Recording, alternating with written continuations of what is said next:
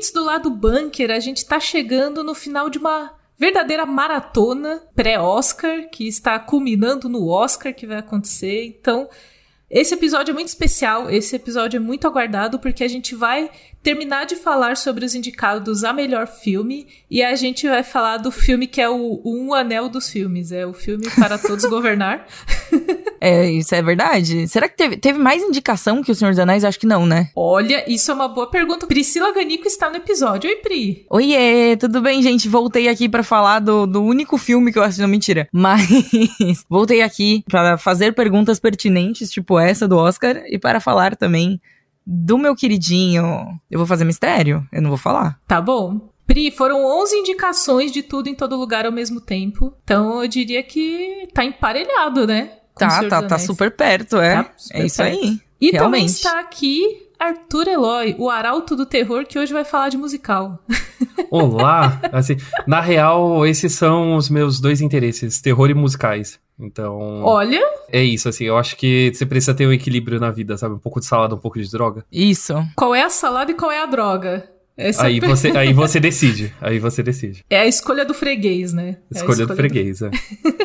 então é isso, gente. A gente vai encerrar hoje essa, essa série especial do lado bunker sobre Oscar e vamos começar para falar sobre o primeiro filme. Bora, Doug?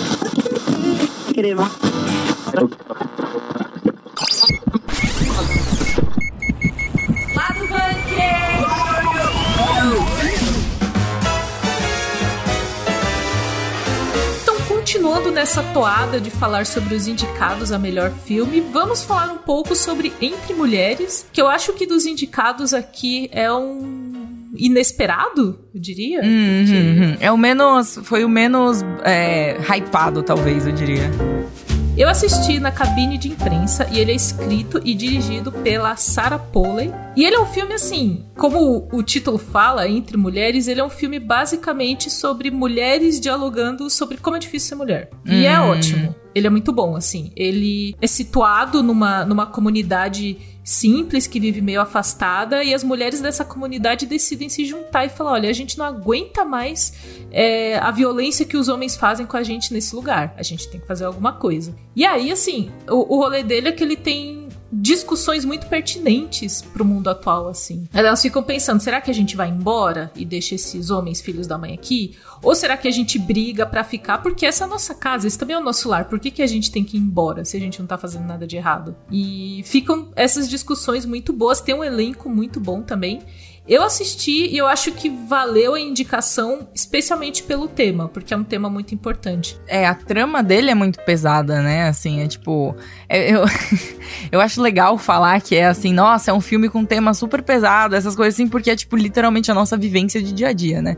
Mas como mulher e tudo mais. Mas, enfim. Então, tem um rolê, Pri, de, de uns paralelos, assim, que eu até escrevi isso na crítica, inclusive o link tá na descrição do episódio que são os paralelos com coisas que a gente vive no mundo atual, assim. Então, meio que quando você sai do filme, você tá um pouco esperançosa, você fala, nossa, acho que se tiver uma união entre mulheres e homens também que entendam essa discussão, pode dar certo. Aí você sai para o mundo real e aquelas estatísticas horrorosas de violência contra a mulher e tal. E você fala, putz, será que dá para ter esperança de alguma coisa? Mas o filme ele, ele cumpre a proposta enquanto filme, que é trazer discussão e trazer é, ele não traz uma resposta, mas ele traz um pingo de esperança ali, do tipo, a gente precisa se unir nesta caralha porque está muito difícil e ninguém nos ajuda, então a gente vai se ajudar. É basicamente isso. Eu acho triste, né, só que ele ficou como é, o filme mais fraquinho da, da categoria de melhor filme.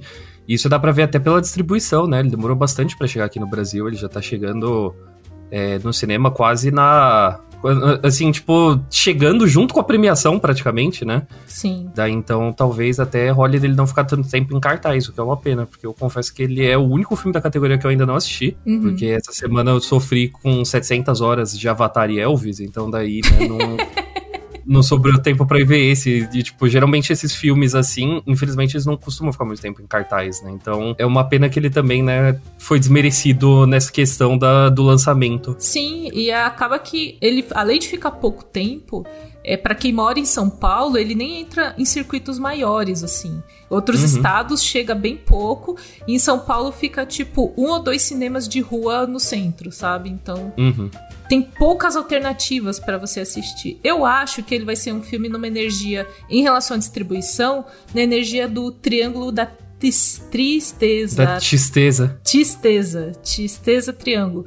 Que já chegou para assistir em streaming. Então acho que ele vai chegar muito rápido pro digital, assim, vai ficar menos tempo em cartaz no cinema e vai chegar pro digital. É importante dizer também que ele tá indicado na categoria de melhor roteiro adaptado. É uma categoria difícil, eu acho que ele não não vai levar. Mas eu achei importante ter esse filme indicado. Eu achei importante ter ele indicado.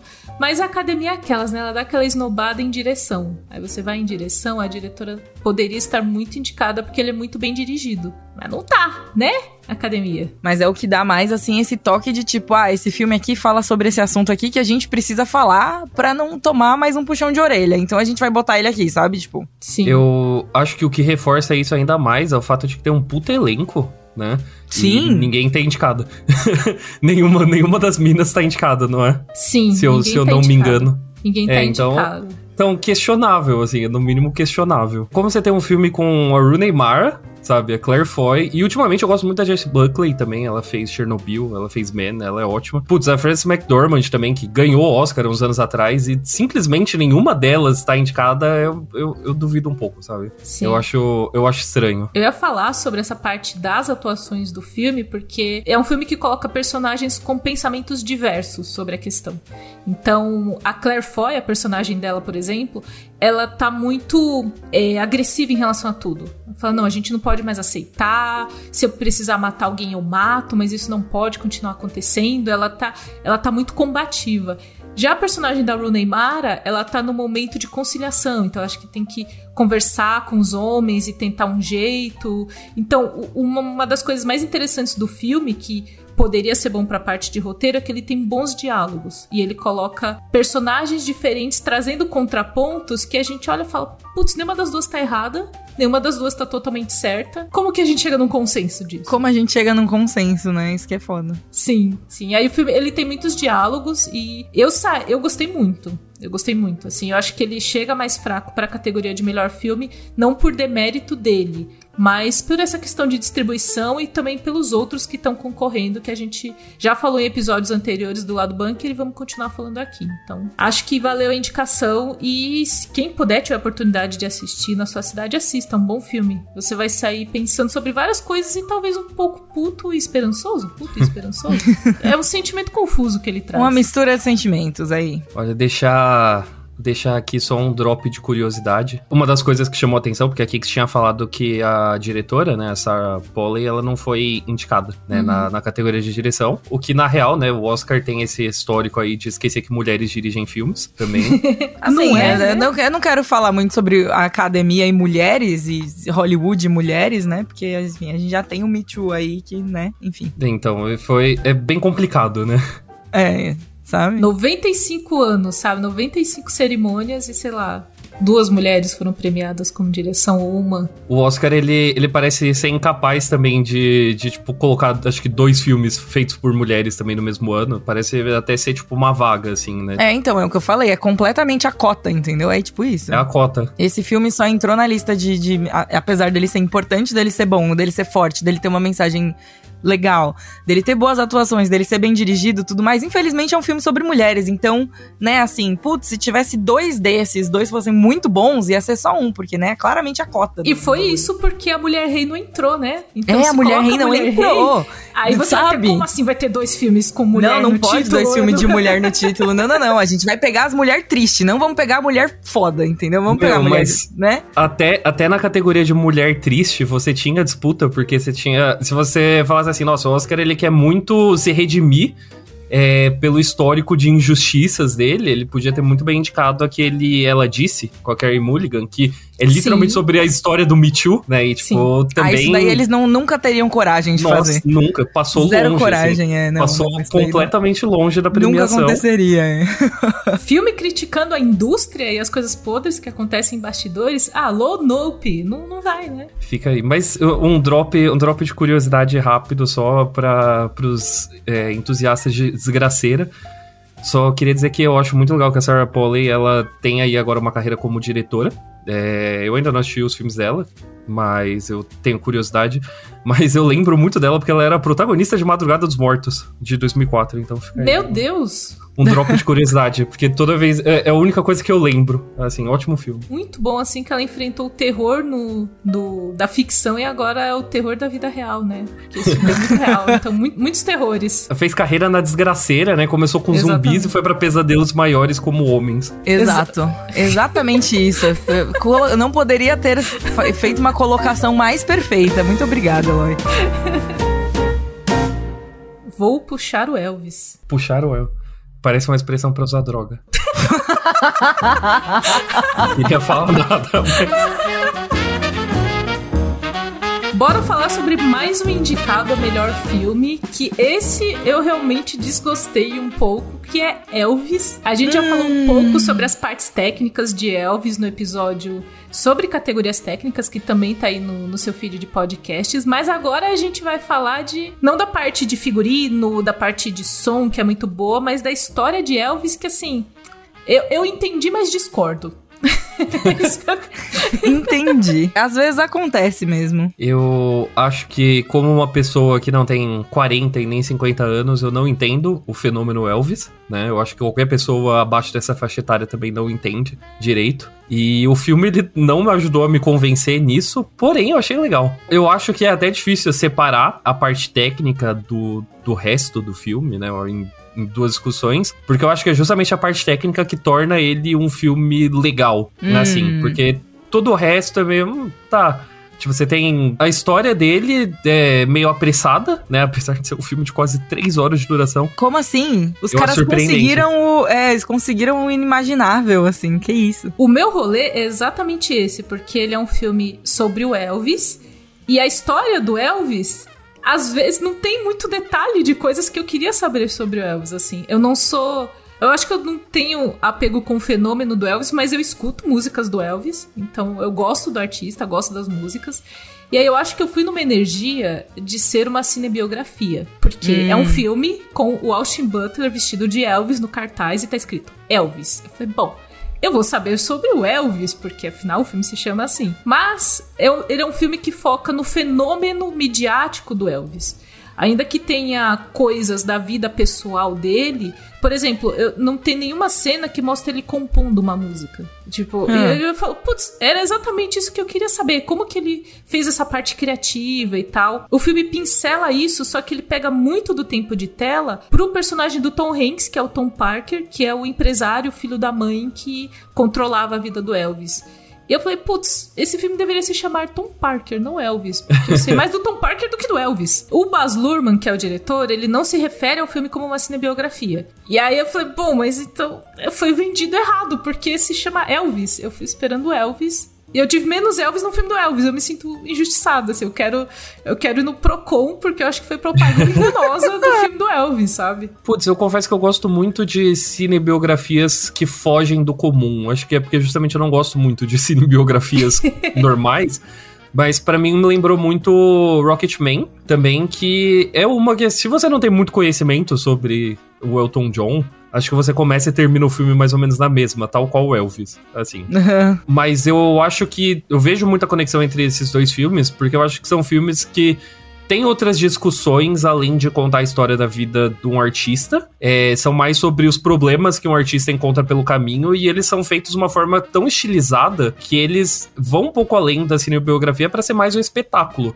E eu acho que ele- o Baz Luhrmann, ele fez isso muito bem, porque essa é a força dele, né? Eu não sabia que o Baz Luhrmann não era americano, na real, e- apesar do nome, né? Ele é australiano. E eu senti muito isso em Elvis, porque na real eu vi Elvis muito como uma crítica, né, a, a dos Estados Unidos, é o capitalismo bizarro dos Estados Unidos, porque basicamente o Elvis, ele é artistão, né? O Elvis, ele era uma pessoa que ele, segundo o filme, né? Não sei, como eu falei, não entendo o fenômeno do Elvis na vida real. E continuamos É, sem entender depois do filme. Continuamos Você- sem entender. Mas o Elvis do filme, ele era uma pessoa que era muito apaixonado pela música, pelas influências que ele teve crescendo e que tinha esse, esse ideal de realmente levar a música, a dança pra onde quer que ele fosse. E ele foi explorado e basicamente, né, secado pelo, pelo empresário dele, que viu ali uma oportunidade de simplesmente extrair o máximo de grana possível dele, mesmo que isso atropelasse, né, os sonhos que o Elvis tinha de fazer turnê internacional e tal, de ficar com a família dele. Então, é, eu acho estranho como uma cinebiografia, mas eu acho interessante essa luta entre as perspectivas bem diferentes, sabe? E apesar de ser um filme de 2 horas e 40, que eu sinto muito o tempo, eu não sou de filmes longos, eu acho que o Baz Luhrmann ele consegue fazer, tipo, pelo menos minimamente interessante de assistir, sabe? Simplesmente pelo estilo dele, sempre tem alguma coisa legal acontecendo em tela, então Uhum. eu, eu achei maneiro. Não é meu filme favorito, não está no meu top 5 desse ano, mas eu falei, putz, esperava algo pior. Esperava algo pior, às vezes é um, um elogio muito grande. Às vezes é bom, né? Às vezes é bom você esperar algo pior. Que aí você chega lá e, pô, não foi um desastre. Eu não acho que Não o filme é foi um um desastre. Eu acho que tem uma questão que quando até quando ele foi anunciado, ele foi anunciado tipo, nossa, teremos o primeiro filme pra falar da história do Elvis, que a gente ainda não teve nenhum filme assim, porque a gente tem filmes com recortes. Inclusive, a gente citou no outro podcast que tem um filme do Elvis que o Michael Shannon interpreta o Elvis, é um filme específico sobre uma coisa da carreira do Elvis, um pedaço. E aí, assim, eu acho que esse filme, o Elvis, se ele fosse um segundo filme sobre o Elvis, eu acho que eu ia gostar mais, porque ele é um filme que me traz a segunda camada de nuance, mas eu senti falta da base.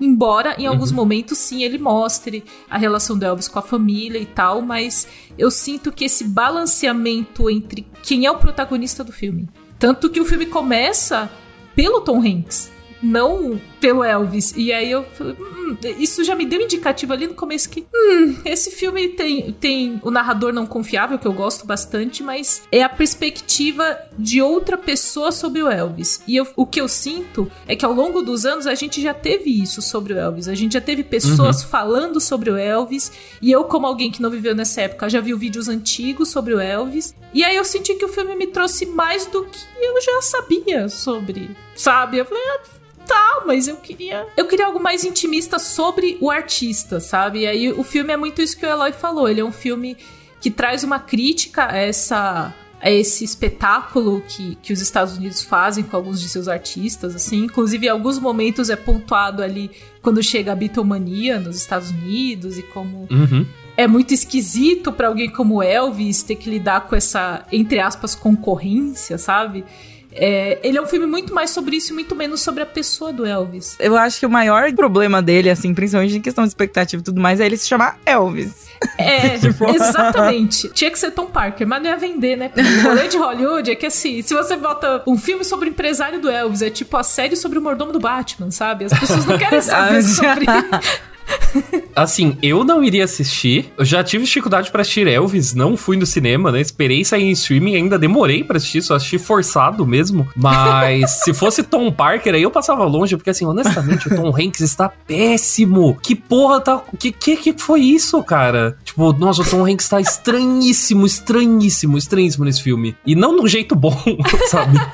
É uma narração horrenda, sabe? Que ele faz ao longo do filme. Toda cena que Tom Hanks aparece, ele te tira do filme. Porque é um contraste muito grande com o Austin Butler, que tá ótimo, sabe? Inclusive, eu espero que o Austin Butler é, realmente seja o papel que fez, né? Realmente faz ele se tornar um nome aí em Hollywood, né? Que esqueça o passado dele na Disney, de preferência.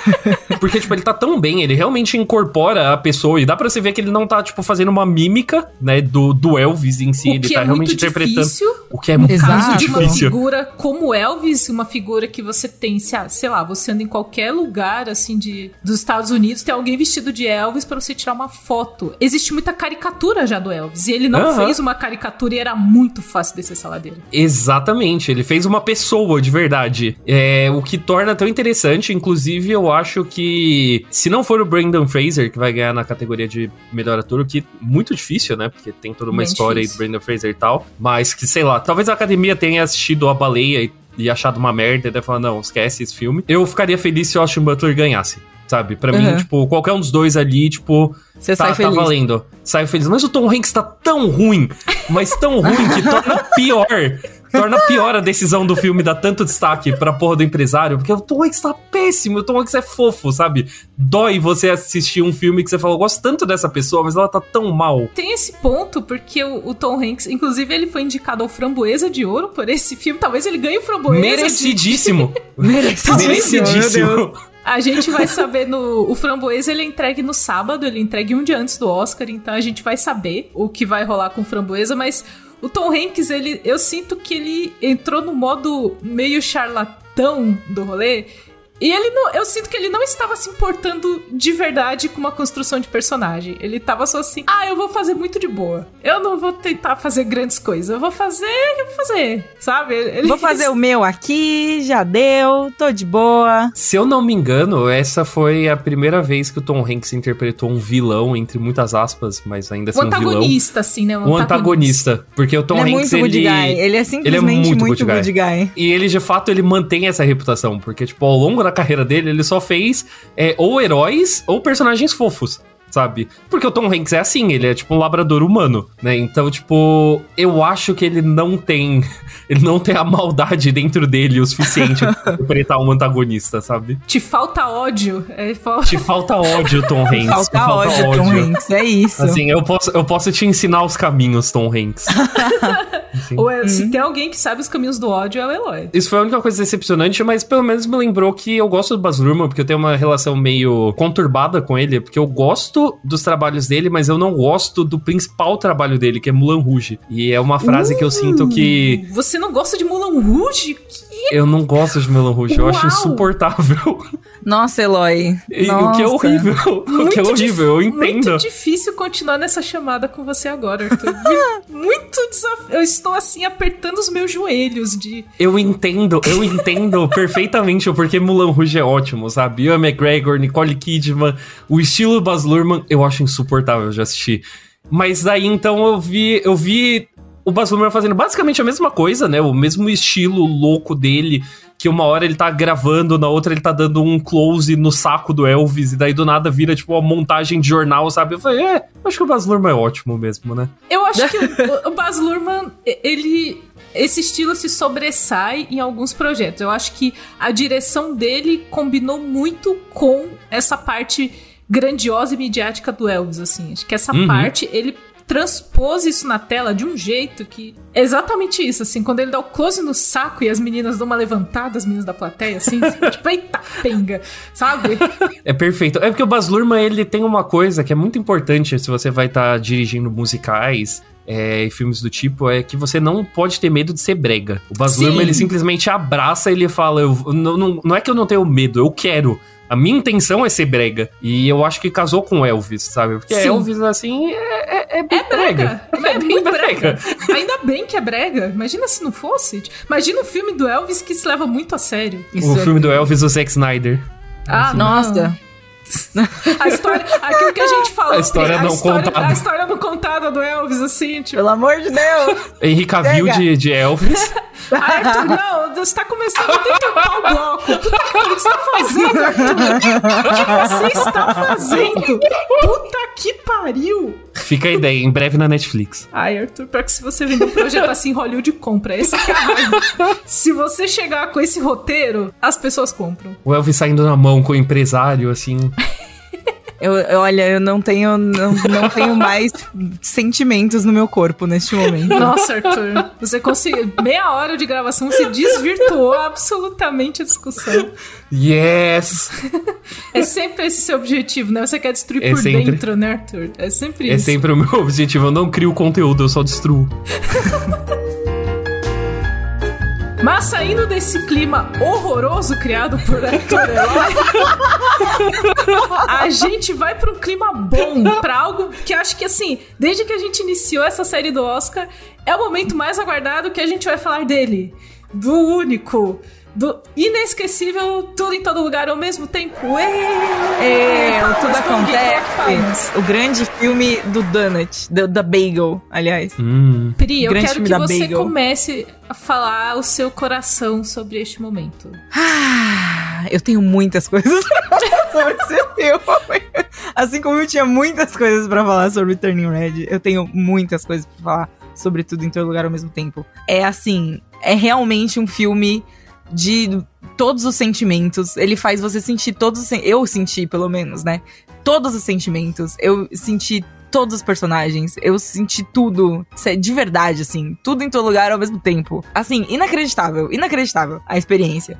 E eu fui assistir na, também numa pré-estreia que teve de imprensa. Chorei horrores na cabine, foda-se, entendeu? tipo, tava lá, me debulhando em lá. Foi terrível, terrível, terrível. Tem as cenas. Gente, sério, pelo amor de Deus, assistam esse filme, ele é muito bom. Eu não sei nem por onde começar a falar sobre ele. Eu tudo, sabe? Tipo... entendo todo o amor da Pri, porque eu, eu, entendo a Pri ter se identificado, porque é um filme que faz muito para mulheres baixinhas asiáticas. Então eu acho que a Pri finalmente se viu na tela. Finalmente, exato, finalmente representada. Não, mas não, não, não diria nem isso, assim, tipo, além disso, né? Assim, vamos lá. O filme, ele segue a história da Evelyn, né? Que é uma, uma mulher que está ali, tipo, simplesmente tentando viver a vida dela só que a vida dela é uma vida, assim, muito conturbada, porque ela tem muitas coisas para lidar. Então ela tem ali a lavanderia dela, que ela precisa tomar conta, né, tal. Ela tem ali o casamento dela, que ela precisa tomar conta também. E ela tem uma filha adolescente. Filhos adolescentes, assim, Filhos já é uma coisa assim que você, você para e você pensa, putz, filhos adolescentes é tipo, putz, entendeu? Tem um peso maior ali. Então, e ela tem que lidar com o sucesso de carreira, ela tem que lidar com o fato dela ser mãe, ela tem que lidar com o fato dela ser esposa, e ela tem que lidar com, tipo, todas as responsabilidades que isso, que isso gera. E, cara, de verdade. E a Receita eu... Federal, ela tem que lidar com impostos, que é muito Exato, difícil lidar que com é, tipo, impostos. exatamente, que é, tipo, a pior coisa que pode acontecer, entendeu? Na vida de uma pessoa é ter que declarar imposto. Daí, inclusive, já estamos chegando nessa época. Está chegando, inclusive. Atenção, ouvinte do lado bunker, está chegando a declaração de imposto de renda. Não esqueça de pegar seu informe de rendimentos. É isso, entendeu? A gente precisa, sabe? A vida adulta, a vida adulta, ela não é legal com a gente. Às vezes, tudo que você precisa é um podcast de cultura pop para te lembrar de declarar imposto. é, veja... Isso que é a vida adulta. A vida Exatamente. adulta é essa, Tô muito preocupada, gente. Esse ano eu não tenho nada para deduzir. Eu tenho certeza que vou ter que pagar dinheiro pro governo. Muito difícil. Mas sim, continua aí, Pri, continua aí, Pri.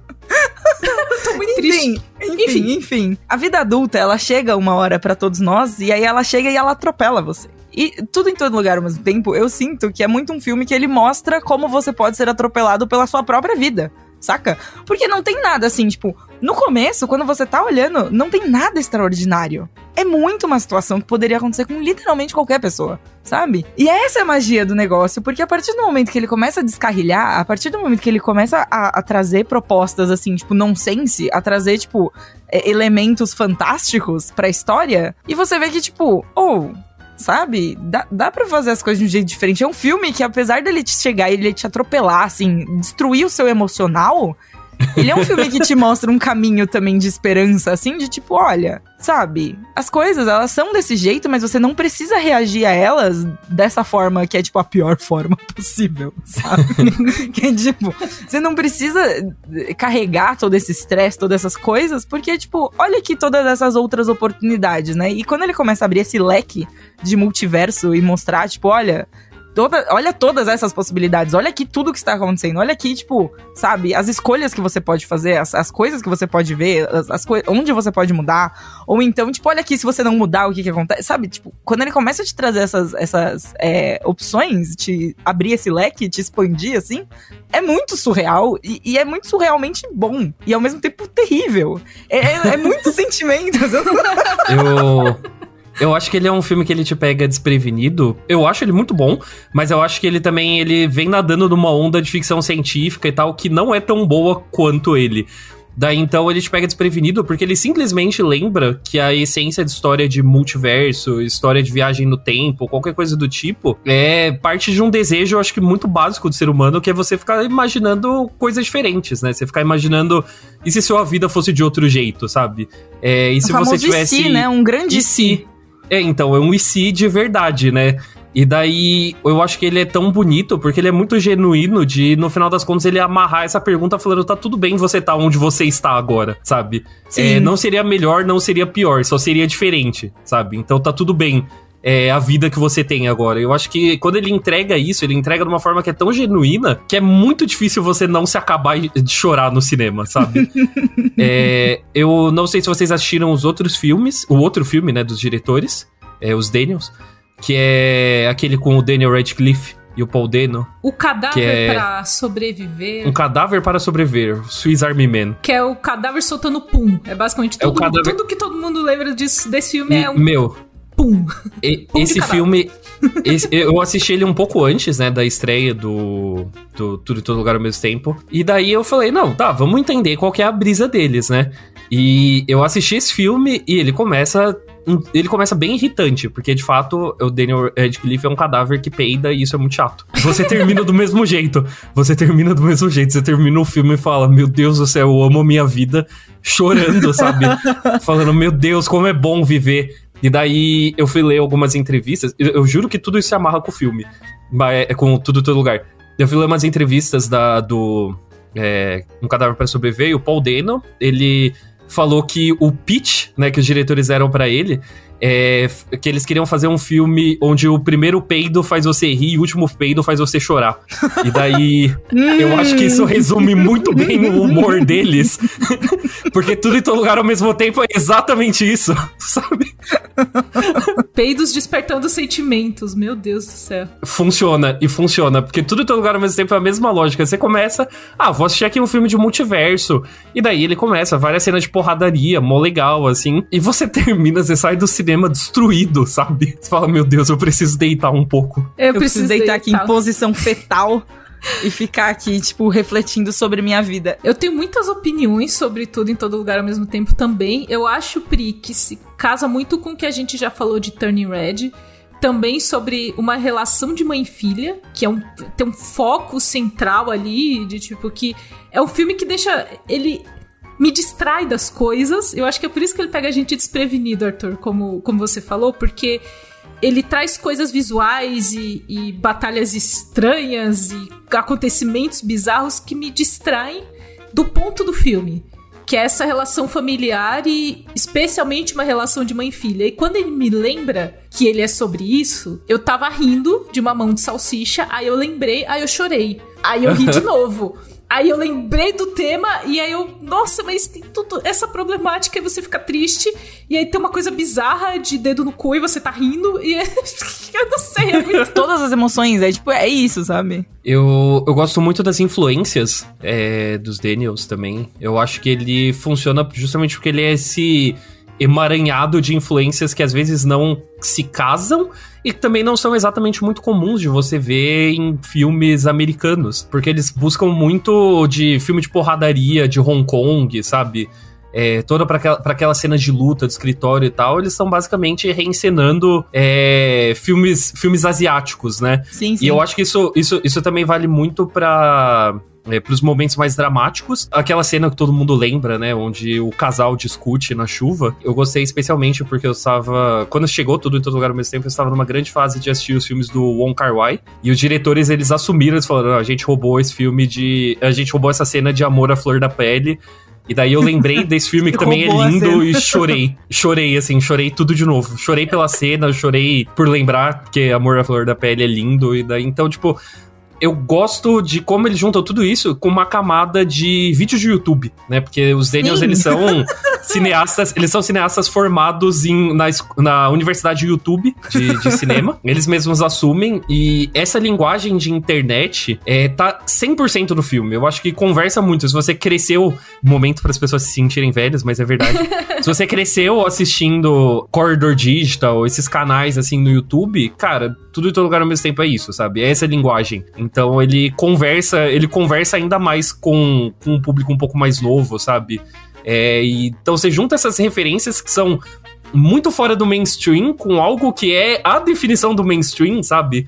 E realmente não, não dava para não sair alguma coisa que não fosse especial. E tem muita coisa nesse filme, por exemplo, eu conversei com diversas pessoas sobre tudo em todo lugar ao mesmo tempo. Cada uma delas me apontou uma coisa, um personagem, uma cena, tipo, diferentes. Cada pessoa que eu converso sobre esse filme foi marcada por ele por algum aspecto diferente. E eu acho isso surreal. Tipo, é literalmente isso que você tá falando. Como eles conseguiram pegar cinema B, pegar, tipo, YouTube, pegar é, uma carga dramática assim, que é tipo um caminhão te atropelando. Pegar momentos nonsense de, de que você, assim, chora de dar risada sabe? E aí eles pegam uhum. e metem uma pedra. uma cena que não tem absolutamente nenhum som, só o som das pessoas chorando na sala de cinema. E aí eles pegam, tipo, é, sei lá, eles pegam a figura masculina ali do Kerry Kwan e fazem, tipo, apesar dele ter, assim, não ser, tipo, sei lá, o ponto focal do filme, porque a gente tá focando na relação entre mãe e filha ali das duas e tal, a presença dele ali, tipo, é muito importante, é muito forte. E aí você tem a adulta responsável na mãe, aí você tem a menina que é mais adolescente, assim, que tem as, os questionamentos, os conflitos dela que são extremamente válidos, extremamente identificáveis. E daí você vai, tipo, juntando tudo. Cara, como que eles conseguiram também, Né? Aí tem Isso, tem, o, tem, tem, a figura do avô. Então, tipo, como você consegue juntar tudo isso num filme só, sabe? Tipo, eles realmente. Tudo em todo lugar ao mesmo tempo é muito mais do que tudo em todo lugar ao mesmo tempo, tipo, o filme, as situações que estão acontecendo ali, mas, tipo, a quantidade de referências, a quantidade de coisas diferentes que eles enfiaram nesse filme também. é, tipo, surreal. É tudo em todo lugar ao mesmo tempo mesmo, assim, sabe? Esse filme, ele simplesmente não funcionaria na mão de qualquer outra pessoa. Eu acho que só funciona porque é, os Daniels, eles realmente sabem criar essa aura de bizarrice, mas sem perder o foco do que realmente é o que eles querem discutir. Uhum. Sabe? Eu acho que só funciona porque eles entendem de que é um filme sobre pessoas e que todas as pessoas têm problemas próprios. É, é aquela máxima, né, que você sempre vê nas redes sociais, de tipo, todo mundo tá passando por alguma coisa sabe? Que você não Sim. sabe. Eles manifestam isso no filme. Você tem uma. A Evelyn, ela é uma protagonista que no começo ela é um pouco controladora, sabe? Um é, pouco? Tanto por. Então, um pouco. pra, por criação, por criação, por uma questão cultural, sabe? E também pelas dificuldades que ela tá passando na vida. E é simplesmente ela precisa visitar todo o multiverso para ela entender de que sim, as outras pessoas também têm os próprios problemas.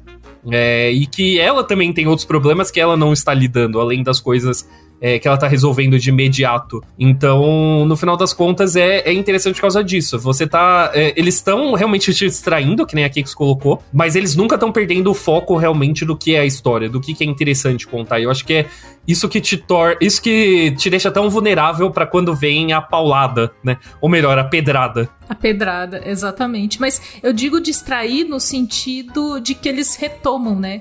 Então ele, uhum. ele distrai para te pegar desprevenido. É, é mais ou menos uhum. isso. proposital, é só para doer é mais. É proposital, entendeu? exatamente. A questão da, da distração, eu lembro que foi muito bom porque eu fui assistir esse filme no cinema com a minha ex-namorada, que é uma pessoa que tem TDAH. E ela falou: esse é um filme. Esse é um filme de TDAH, basicamente. a distração, a distração nada mais é do que como funciona a cabeça de uma pessoa com TDAH. Você tem estímulos vindo de todos os lados e você tá mais vulnerável para as coisas ao, ao, seu redor, sabe? Então, inclusive os diretores eles não fizeram com essa intenção, mas eles falaram que muita gente, simplesmente muita gente percebeu o filme dessa forma e abraçou como um filme de TDAH. Então, essa eu, eu acho, eu acho isso maneiro, a questão da distração. Tá vendo? Literalmente todos os públicos, velho, essa porcaria desse todos filme. Todos os públicos. Todo... Todos os públicos. Tanto é que isso eu vejo ele como um filme que conversa com todo mundo e me deixou um pouco puto na, quando ele foi indicado a todas as categorias existentes do Oscar, que as pessoas começaram a reclamar do filme, né? Eu Sim. passava muito tempo no Twitter e daí Isso eu é um vi. Erro. Erro é um Eu vi. Não, então, é um erro meu, mas eu fiquei um pouco triste de que virou uma amargura repentina, porque quando o filme tava saindo, quando ele tava no cinema, realmente todo mundo amava, porque ele é um filme incrível. Ele pode não ser revolucionário e tal, mas ele é muito genuíno e isso torna ele tão especial. E daí, quando saiu as indicações pro Oscar, rolou aquela uh, momento de snob, assim, de hum, nem é tão bom assim, sabe? Eu falei, calma, cara.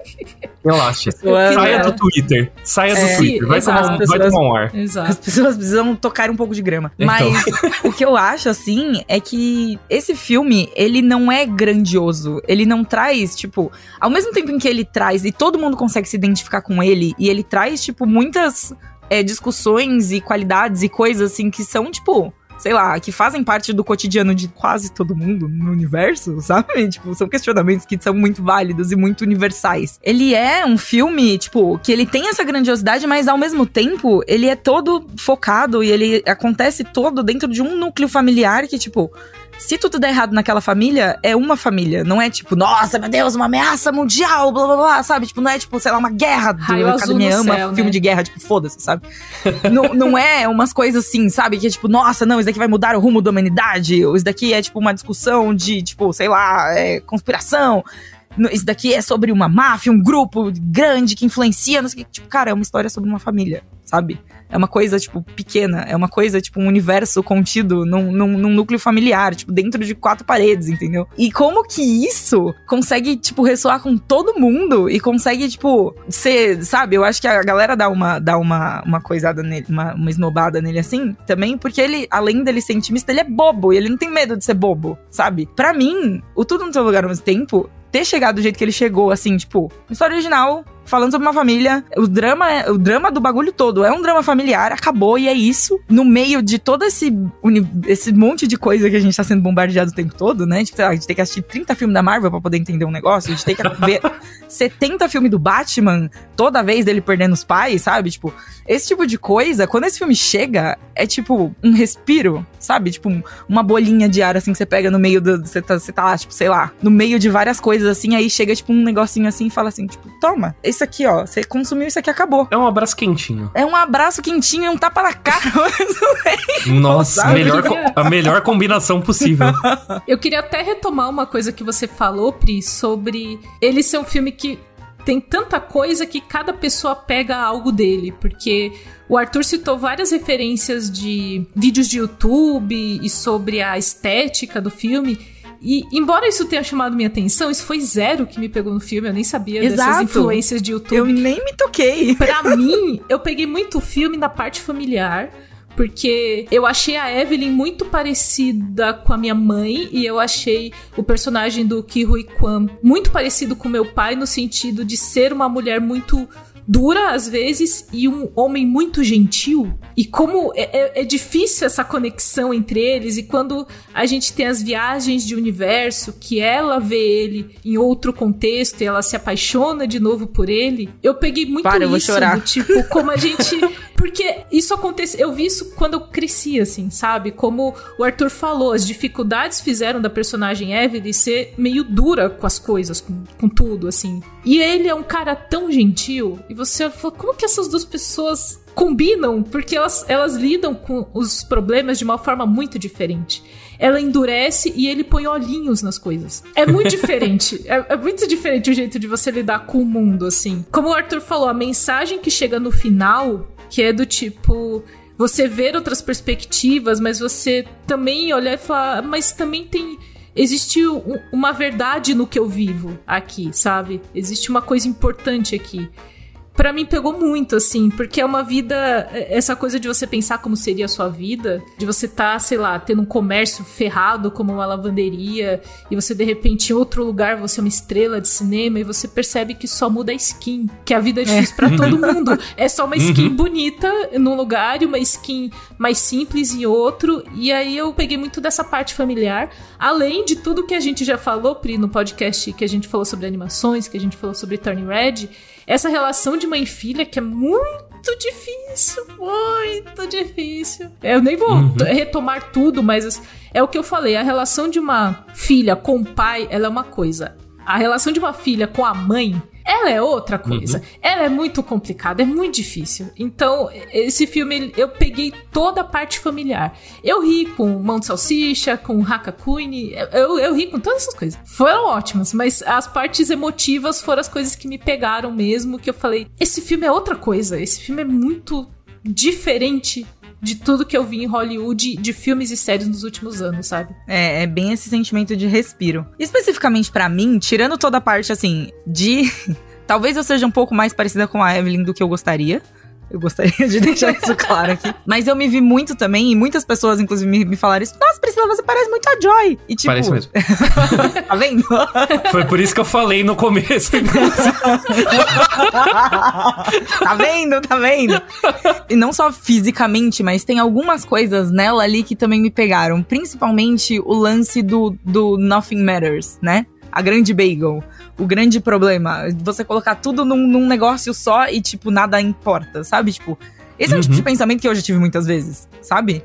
É, de, de tipo tanto pro lado da Joy quanto pro lado do pai ali, sabe? E me pegou muito pesado, assim, justamente por causa disso, assim, tipo, o jeito que a gente enxerga as coisas, o jeito que a gente enxerga, Uhum. tipo, sei lá, a vida, sabe? Sim. E tirando a semelhança física, tem todo o lance também. Expectativa, que eu já comentei também no podcast de animação sobre Red e tal. Tem também todo um lance de expectativas, responsabilidades e tudo mais, assim, de família asiática, né? Que como, como eu tenho ascendência japonesa, então tem algumas coisas assim, apesar de eu não ter sido criada, né, no meio da, da cultura, assim, tipo, ah, ali no meio da colônia, tal, não sei o quê. Tem algumas coisas que vazam, assim, sabe? Tipo, é, é- não tem como, não tem como. Então, foi tipo, é um filme que ele foi co- colocando todos os pedacinhos assim e, tipo, eu consegui me identificar em todos os personagens.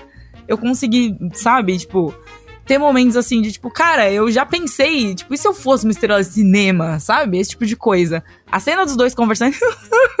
não vou fazer, não vou chorar no meio do podcast.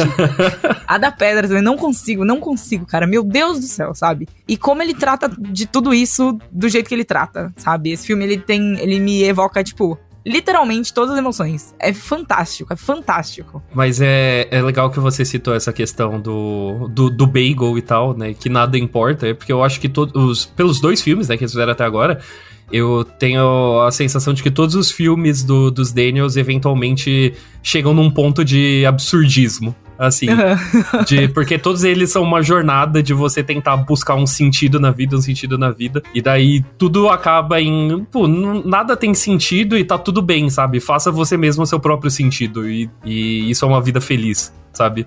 É. Então eu acho que todos os filmes deles chegam nesse ponto e eu acho isso lindo. É o que eu concordo demais. Mas eu tenho uma reclamação pra fazer. Ih, Eu tenho uma reclamação. Ah, e é uma não, reclamação Arthur. válida. Ah, eu tenho uma não. reclamação Ah, válida. Não, não acredito. Não, a gente não. tá vindo tão Não, bem. eu juro, eu juro que vocês vão concordar. Eu, juro que vocês vão concordar. Eu duvido vocês não concordarem. Eu vou trazer um ponto aqui que vai fazer todo mundo concordar comigo, que é o único defeito de tudo em todo lugar ao mesmo tempo. Ele te deixa com vontade de comer bagel e não tem bagel nessa porra desse país. Nossa, é verdade. Eu concordo Simplesmente. muito. 100% com o Arthur, fechada com o Arthur Eloy pela primeira vez na história desse podcast.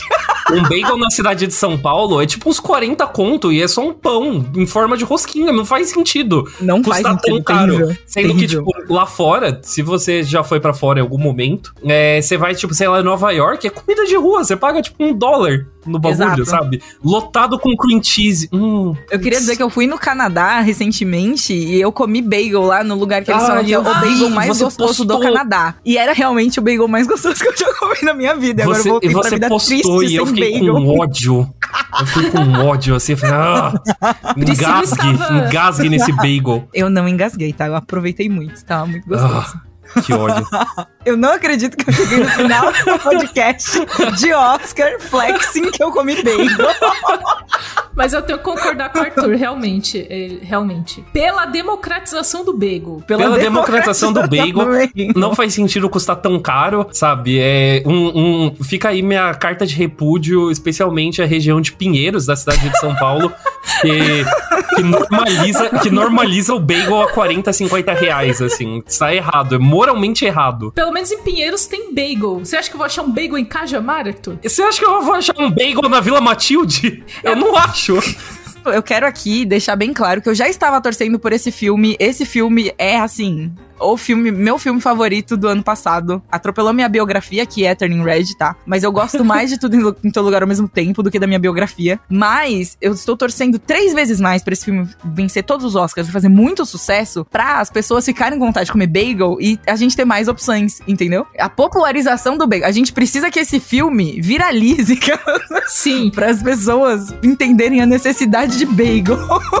Porque, inclusive, a gente teve nos últimos anos uma popularização do donut. Hoje é muito Uhum. fácil você achar donuts. Antes não era. Sim. Tipo, sei lá. É verdade? Há uns sete anos atrás, você não achava donuts o tempo todo. E agora tem lojinha, tem nos aplicativos de comida, você consegue pedir para entregar na sua casa. Então, assim, eu quero bagel, pra eu escolher assim, pão francês, bagel. Tá ali um do lado do outro, entendeu? Melhor ainda é quando vende no mercado. Hum. Sim! Eu tava de férias ano passado e eu fui viajar para Portugal e vendia lá. E daí eu comprei e, meu, eu passei, sei lá, uma semana comendo bagel no café da manhã com queijo, cream cheese, hum. assim botava um espinafrezinho, puta, uma delícia, uma delícia, sabe? E era barato, e você só falava, vou trocar o meu pão de forma por um pacote de bacon. Era perfeito. Então, é isso que a gente precisa, favor. é nesse ponto que a gente precisa chegar como humanidade, entendeu? É, é isso. Que, é, esse é o ápice da humanidade, a gente ter bacon. Eu seria, eu seria bem menos amargo se eu pudesse comer um bagel no café da manhã.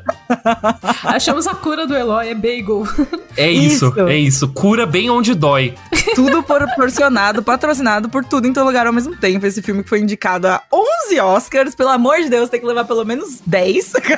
tem que levar pelo menos 10. Pode não levar um, somente. Todos os outros tem que levar. Apenas um. Todos os outros, assim, eu vou, vou cometer crimes. E vocês vão poder me ver cometendo crimes, porque nós vamos estar em live acompanhando yes. a cerimônia do Oscar. Exatamente. Melhor ainda, você poderá ver Priscila Ganico cometendo crimes de pijama. Sim, é Crimes de pijama é um ótimo nome de série adolescente, de inclusive. Ai, eu adorei, eu vou anotar. Vai ser o nome do meu primeiro livro, Crimes de Pijama. Estaremos ao vivo no YouTube do Jovem Nerd a partir das 8 horas da noite, agora domingo, dia 12 de março, para acompanhar a premiação. Vamos ter cobertura sobre de vermelho, vamos ter convidados especialíssimos, inclusive eu ouvi dizer que a Arthur Eloy estará lá também, né? Eita, nós. Dando o ar de sua graça.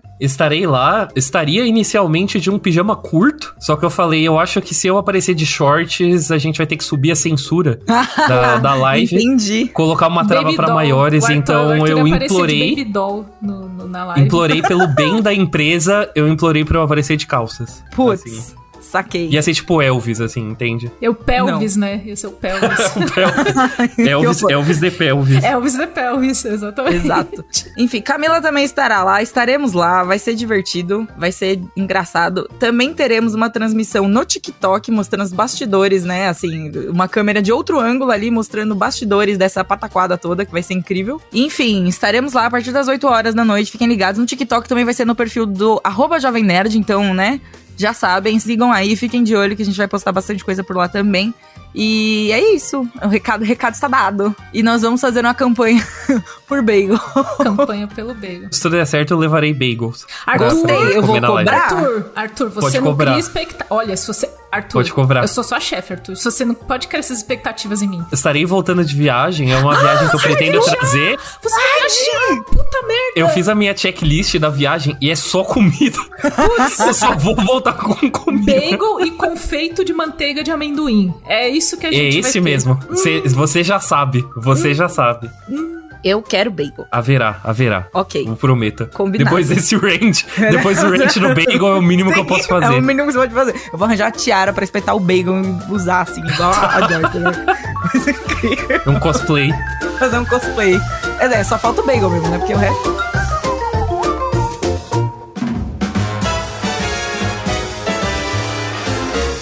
Chegamos ao fim dessa série do lado bunker sobre o Oscar 2023 do melhor jeito lá do bunker que é gastronômico. Sim. yes. né, terminamos com fome. Sempre, né? A gente quase sempre desvirtua o assunto para comida de alguma forma. Exatamente. Ou é para falar das porcarias que a gente andou comendo, ou das coisas. Ou do que a gente queria comer e não pode, por um problema de localização. Mas eu queria agradecer muito a você, ouvinte do lado bunker, que acompanhou a gente nessa série especial ao longo de seis episódios. Vão ficar todos aí na sua timeline de podcasts para você ouvir sempre que quiser. E recebi muitas mensagens no Twitter e no Instagram de gente que acompanhou essa série de Oscar e tava elogiando bastante, que foi desse jeitinho que a gente gosta, né? Então a gente vai falar de Oscar, mas a gente vai falar de jeito descontraído. A pegada da nossa live no domingo vai ser assim também. Então vocês sabem que no Jovem Nerd a gente faz do nosso jeitinho, né? E agradecer a Priscila Ganico que me chamou para esse projeto e falou: "Cá, toca aí o projeto. Eu falei, Jesus amado, não sei, mas vamos aí. obrigada. Deu tudo certo, chegamos ao último episódio, tá tudo bem. Deu tudo certo. Sim, obrigada, Pri, de verdade. Foi incrível. Muito obrigada, Cakes, por tocar esse projeto aí, que eu jamais seria capaz, porque eu não entendo nada de Oscar, que eu já comentei no episódio de Turning Red. Mas eu acho que foi super divertido, o resultado ficou incrível, a gente teve convidados incríveis aqui também. Levantamos discussões incríveis, abrimos o coração de uma maneira incrível, foi tudo incrível, é isso. Exatamente. E obrigada, Arthur Eloy, por trazer o seu, seu jeitinho aqui pro Ponto nosso... de vista único, eu diria. É um jeito de dizer, é um jeito de dizer. Eu agradeço Agradeço o convite, agradeço a liberdade de poder falar do Oscar do jeito que ele merece, que é não levando muito a sério. E animado para nossa live. Inclusive, espero que você, ouvinte do lado bunker, já tenha fechado o seu bolão de apostas para os vencedores e que a gente tenha te ajudado, né? Tenha te informado para você sair vencedor aí do bolão entre seus amigos e conquistar o seu título muito merecido de cinéfilo chato. Exatamente. Acho um título válido. Eu vou terminar válido. esse episódio pensando em bagels. Hum, eu vou terminar esse episódio como todo dia, pensando num bagel. Pensando Exato. num bagel. Triste. É um ótimo nome de Twitter, pensando num bagel, inclusive. Você, ouvinte, ouvinte do lado do bunker que mora no exterior, cheque seus privilégios. Se você pode entrar. se você, você é privilegiado se você pode entrar numa loja e sair com um bagel sem deixar as suas economias de vida. e você, ouvinte do lado do bunker de São Paulo, que conhece algum pico legal que tenha bagel num preço que não seja abusível. abusivo. Avisa nós, pelo amor de Deus. Vem, vende DM. Avisa nós. Vende, vende mention DM, no, no por Twitter, favor. pelo amor de Deus. Atenção, pessoas que. Atenção, fabricantes de bagels. Se vocês quiserem patrocinar o lado Atenção, ouvinte, Atenção, você é ouvinte do lado bunker que é padeiro. Pense em implementar Pelo amor de o bagel na sua padaria. A gente conversa, eu juro que a gente conversa. A gente faça você, você padeiro, faça o especial do Oscar na sua padaria. É isso.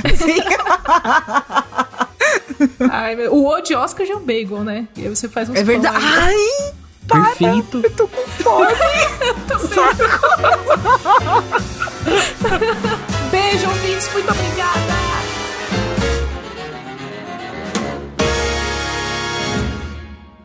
Eu queria até retomar. Peraí, que eu tô anotando abraço e tapa na cara, que é um bom título. Obrigada. Programa editado por Doug Bezerra.